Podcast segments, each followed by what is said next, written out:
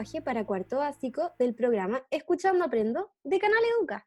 Somos las profesoras Josefa y Mariane.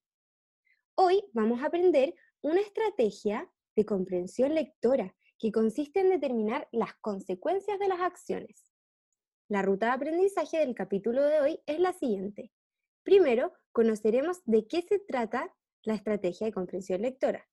Luego, practicaremos juntos aplicarla en una noticia. Y después, ustedes deberán aplicarla a una fábula.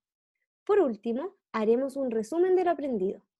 Recuerda tener a mano tu cuaderno de lenguaje, un lápiz y una goma para anotar algunas ideas importantes de lo que aprenderemos hoy. Comencemos entonces. ¿Qué pasaría si no te alimentaras en todo un día? Lo más probable es que tendrías mucha hambre, ¿verdad? ¿Y qué pasaría si todos y todas saliéramos sin mascarilla o no tomáramos las medidas sanitarias por el coronavirus? Así es, nos expondríamos al virus y hay más riesgo. Por lo tanto, es más probable que nos contagiemos. Otro ejemplo, una persona llegó tarde a su reunión. ¿Por qué pudo haber ocurrido? Podrás pensar que se despertó tarde, o que quiso tomar un desayuno y se preparó unos huevos revueltos y en eso se demoró mucho tiempo, o que tomó otro camino y se le cruzó una vaca. Lo que hemos estado haciendo ahora es analizar distintas causas y sus consecuencias. Ahora bien, ¿se te ocurre qué son las causas y las consecuencias? Tómate unos segundos para pensar. Como puedes haber pensado, una causa es la acción que tiene un determinado efecto o consecuencia. Por ejemplo, si yo molesto a un compañero, mi compañero lo pasará mal. La acción de molestar trae una consecuencia y es que mi compañero se sentirá mal.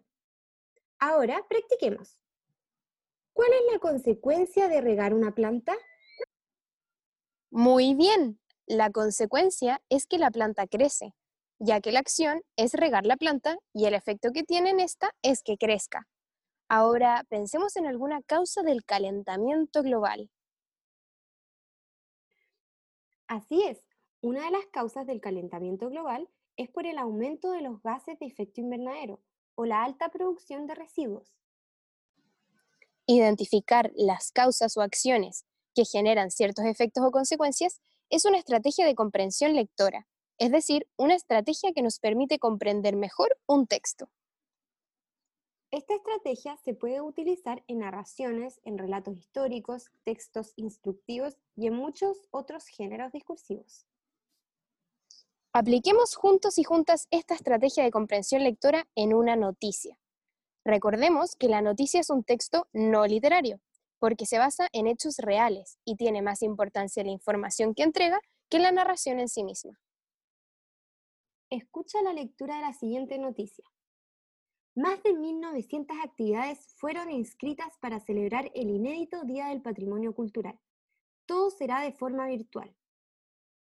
Entre el 29, 30 y 31 de mayo se celebrará un nuevo Día del Patrimonio Cultural, pero debido a la pandemia del coronavirus, el de este año será inédito, ya que no contará con las actividades presenciales, sino que todo se hará de manera virtual.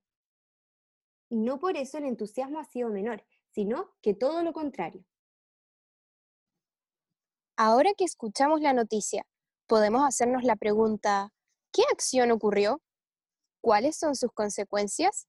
Tómate unos segundos para pensar. Una acción que relata la noticia es la pandemia del coronavirus de este año. Y su consecuencia es la celebración de manera virtual del Día del Patrimonio Cultural. Excelente trabajo. Sigamos practicando. Esta vez leeremos la fábula El escorpión y la tortuga, y ustedes deberán identificar causas y consecuencias de este texto literario. Érase una vez una tortuga que andaba tranquilamente por el campo, cuando de repente la llamó un escorpión. Ven, tortuga, por favor. ¿Qué quieres de mí? le dijo temerosa la tortuga. El escorpión le explicó que quería cruzar al otro lado del río, pero no sabía nadar. Como tenía miedo de ahogarse y sabía que ella era buena nadadora, le pidió ayuda para poder cruzar el río sobre su caparazón. No puedo, eres un escorpión, y cuando me acerque a ti, me picarás y moriré. El escorpión se defendió. Necesito cruzar al otro lado. Tengo prisa y no puedo rodear todo el río. Por favor, ayúdame. Sé que soy un escorpión, pero no tengo la culpa de ser lo que soy. La tortuga siguió negándose. No terminaba de confiar en el escorpión y temía que le picase. Te propongo lo siguiente, dijo el escorpión. Acércate a la orilla y yo, en vez de trepar por tus patas, daré un salto y me subiré así a tu caparazón. Además, piensa en esto, si te pico, morirás y te hundirás, y si te mueres tú, yo también me ahogaré. Esa explicación convenció a la tortuga, que terminó confiando en el escorpión. Sin embargo, cuando llegaron a la mitad del río, la tortuga sintió un pinchazo en el cuello. Todo el cuerpo comenzó a dormirse y antes de ahogarse preguntó, ¿por qué lo hiciste? Lo siento, no pude evitarlo, está en mi naturaleza. Contestó el escorpión antes de hundirse también. Primera pregunta. ¿Cuál es la causa de que el escorpión haya picado a la tortuga? Piensa unos momentos. Mm, ¿Porque era mala y le tendió una trampa? Mira, a pesar de que tu respuesta no sea correcta, nos ayuda a darnos cuenta de algo muy importante. Siempre debemos fijarnos en las pistas que nos da el texto, ya que es ahí donde encontramos las distintas causas y consecuencias. Ah, entonces en la fábula decía que la causa es la naturaleza del escorpión. Excelente, estás en lo correcto.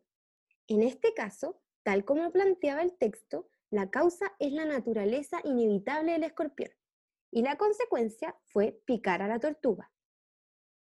Segunda pregunta, ¿cuál es la consecuencia de la tortuga al confiar en el escorpión? Si pensaste que la consecuencia fue la muerte, estás en lo correcto. En la fábula se narra que la causa de confiar en el escorpión tuvo como consecuencia la muerte de la tortuga y el escorpión. Muy buen trabajo. Pensemos. ¿Qué aprendimos hoy? Aprendimos a aplicar una estrategia de comprensión lectora que consiste en identificar las causas y consecuencias. Recordemos que las causas son las acciones que ocurren y las consecuencias son los efectos que tienen dichas acciones. Hemos llegado al final de este programa. Has hecho un excelente trabajo. Muchas gracias por aprender una vez más con nosotras. Recuerden que pueden acceder a más contenido si se suscriben a nuestro canal de YouTube, Canal Educa Chile. Y no olviden seguir nuestro podcast, Escuchando Aprendo por Spotify. Les esperamos en un próximo capítulo.